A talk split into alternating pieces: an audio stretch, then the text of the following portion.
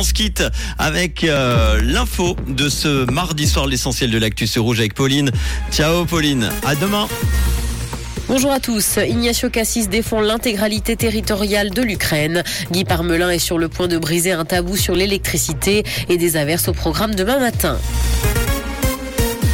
Ignacio Cassis défend l'intégralité territoriale de l'Ukraine. Le président de la Confédération s'est exprimé aujourd'hui à Berlin dans le cadre d'une conférence sur la reconstruction de l'Ukraine. Il s'est d'ailleurs dit impressionné et ému après sa visite à Kiev. Il a également reconnu que personne ne pourrait prédire quand la guerre prendrait fin. Si la Suisse reste neutre, elle n'est cependant pas indifférente face au conflit en Ukraine.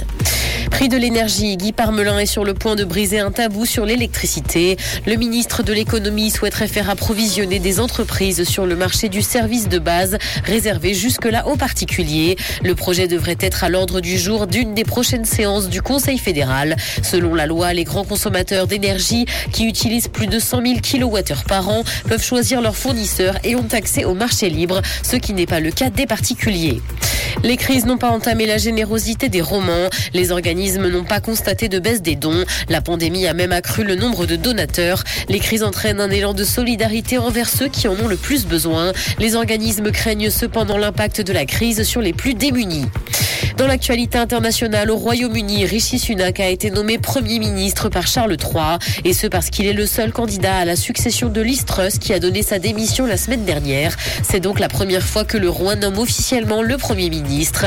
Ce dernier est âgé de 42 ans, il est le petit-fils d'immigrés d'origine indienne et devient ainsi le premier non-blanc à diriger le pays. Il arrive cependant dans une période de grande instabilité.